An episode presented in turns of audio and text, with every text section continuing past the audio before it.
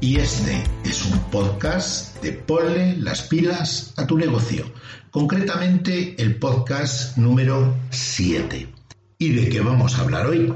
Bueno, pues vamos a hablar de un tema de interés, como siempre, os aportamos ideas para relanzar vuestros negocios, vuestros comercios, vuestros proyectos y vuestro desarrollo profesional. Ese es nuestro objetivo. Por lo tanto, tocaremos un tema que de nuevo queremos que os ayude. ¿Y cuál es el tema de hoy? Os cuento. Vamos a dar a luz. No, no, no, no. No penséis que es que va a haber un parto en directo en este podcast, ni mucho menos. Vamos a hablar de dar a luz, o de dar la luz, o de alumbrar, como le queráis llamar. Empecemos por una frase que todo el mundo conoce, o por lo menos le suena. Hágase la luz, y la luz se hizo.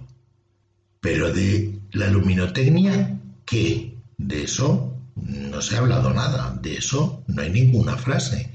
La luminotecnia va más allá de la luz. Es la parte de la gestión. Alumbrar es dar a luz. Iluminar es dar vida con la luz y por supuesto también darle vida comercial a lo que estemos ofreciendo, a lo que estemos haciendo o a lo que estemos presentando. Si tuviéramos que analizar la luz desde un punto de vista frío, técnico, físico, no es ni más ni menos que un espectro electromagnético, una longitud de onda que a su vez genera impulsos eléctricos que van a las neuronas. Por eso no lo olvidéis nunca. La luz es física cuántica que actúa mediante fotones, pero en las neuronas, en el cerebro. Y por lo tanto, a partir de ahí es mucho más. Si en un local, que imaginemos, sin ventanas, donde no se ve el exterior, nosotros introducimos luz, lógicamente, para que la gente pueda moverse y pueda ver, y no se percibe en ningún momento la luz desde el exterior, da lo mismo que sea de día o de noche, siempre es la misma hora del día. Y además, nuestro rino, que es el que regula la noche y el día en nuestro cuerpo, se rompe, porque el sistema circadiano va a relacionar siempre la luz con el tiempo a través de nuestro cuerpo rompemos por completo esa percepción del tiempo. Por eso en determinados establecimientos la gente dice, uy, se me ha pasado el tiempo volando y no me he enterado del tiempo que llevo dentro. Por lo tanto, lo rompe. Ahora imaginemos por un momento que en ese local abunda una luz más bien fría, azulada, para que nos entendamos. Eso a nuestro cerebro le dice, ojo, que es el amanecer, que la luz azulada ya sabemos todos que es la del amanecer, y por lo tanto te hace producir cortisol, que es la hormona del despertar. Pero si la luz en vez de ser azulada fuese mucho más rojiza o anaranjada, nuestro cerebro se prepara para la noche porque es la luz del atardecer y generamos melatonina, con lo cual la compra es mucho más tranquila. Hemos roto la percepción del tiempo y estamos consiguiendo que la gente compre como nosotros queremos. ¿Y qué deciros de la intensidad de la luz?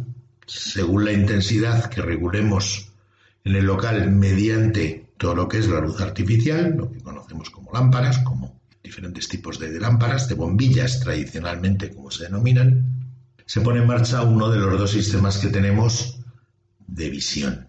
Uno diurno y otro nocturno. Tenemos uno para cada circunstancia. El ojo nocturno compra menos y es mucho más desconfiado porque no aprecia los productos. Hablamos de conos y bastones y es por culpa de los bastones que son los de la noche que todos los gatos son pardos porque los bastones no saben de colores, solamente de niveles de luz.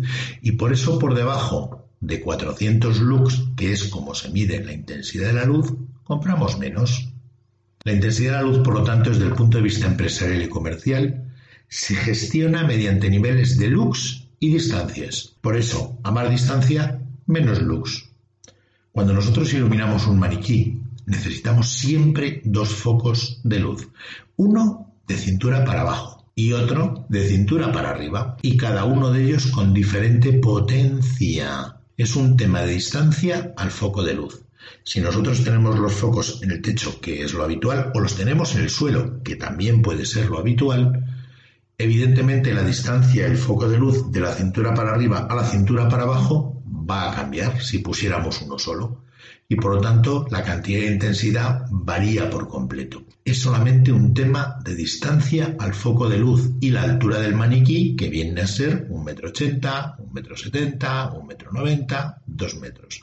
Por eso recuerda que cada metro cúbico que quieras iluminar de producto necesita un foco de luz. Pero estos juegos no se producen solamente en establecimientos textiles. Si nos planteamos un establecimiento de restauración, la luz que se proyecta sobre la mesa donde vamos a comer va a condicionar por completo la cantidad de comida que seamos capaces de ingerir.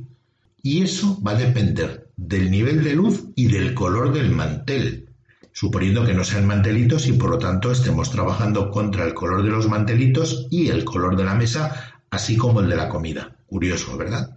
Es un tema de reflexión, metamerismo, reflectancia y aposemántica. Toma ya, los cuatro combinados. Eso, esa combinación, nos afecta a la percepción del cerebro sobre la comida y actúa en él desde el hipotálamo, concretamente en el núcleo paraventricular. Por lo tanto, la luz va directamente a condicionar la percepción del cerebro a través de las descargas eléctricas que interpreta el ojo, manda a través del sistema nervioso e impacta en determinadas neuronas. Si volvemos a espacios donde la gente va a ver producto y no a comérselo, aunque hay gente para todo, como se suele decir, tienen también eh, cierto tratamiento los probadores, que pueden ser de productos de, belleza, productos de cosmética, productos textiles. Necesitan un tipo de luz en invierno y otro en verano. Siempre de frente la luz, eso sí, pero no puede darle en la cara. Tiene que ser una luz indirecta y de frente, que además va a cambiar en invierno y en verano, porque el tono de nuestra piel no es el mismo y el aspecto que vamos a tener delante de un espejo en un probador cambia por completo. Por lo tanto, la decisión de compra en un probador, ya sea de textil, ya sea de otro tipo de productos, dermocosmética, etcétera, está condicionada en un más de un 40% por la forma en la que se trabaja la iluminación en el probador. Eso sí, nunca iluminéis a alguien que va a hacer una prueba de cualquier tipo o un corte de pelo o algo por el estilo desde arriba, porque se va a ver con unas ojeras enormes y no le va a gustar en ningún momento el aspecto que tiene. Incluso en las mesas de despacho, en una gestoría, en una empresa de seguros, hasta en un banco, va a condicionar las decisiones. Vamos a necesitar 900 lux sobre la mesa para que pueda leer con facilidad. Si no lee con facilidad documentos o no percibe cosas que podamos entregarle con facilidad, su predisposición a comprar el producto financiero o a llegar a un acuerdo de cualquier tipo va a ser muchísimo menor. Y eso va a depender también del tipo de mesa en el que estemos, porque cada tipo de mesa, cada color, va a devolver una cantidad de luz y va a condicionar de nuevo los planteamientos. Como veis, por lo que os estoy comentando, la iluminación cuenta y mucho, muchísimo más de lo que pensamos a la hora de tomar decisiones de compra por parte de los clientes y las clientas. Tiene que ver también con la temperatura. Dependiendo del tipo de lámpara que utilicemos, vamos a generar más o menos calor.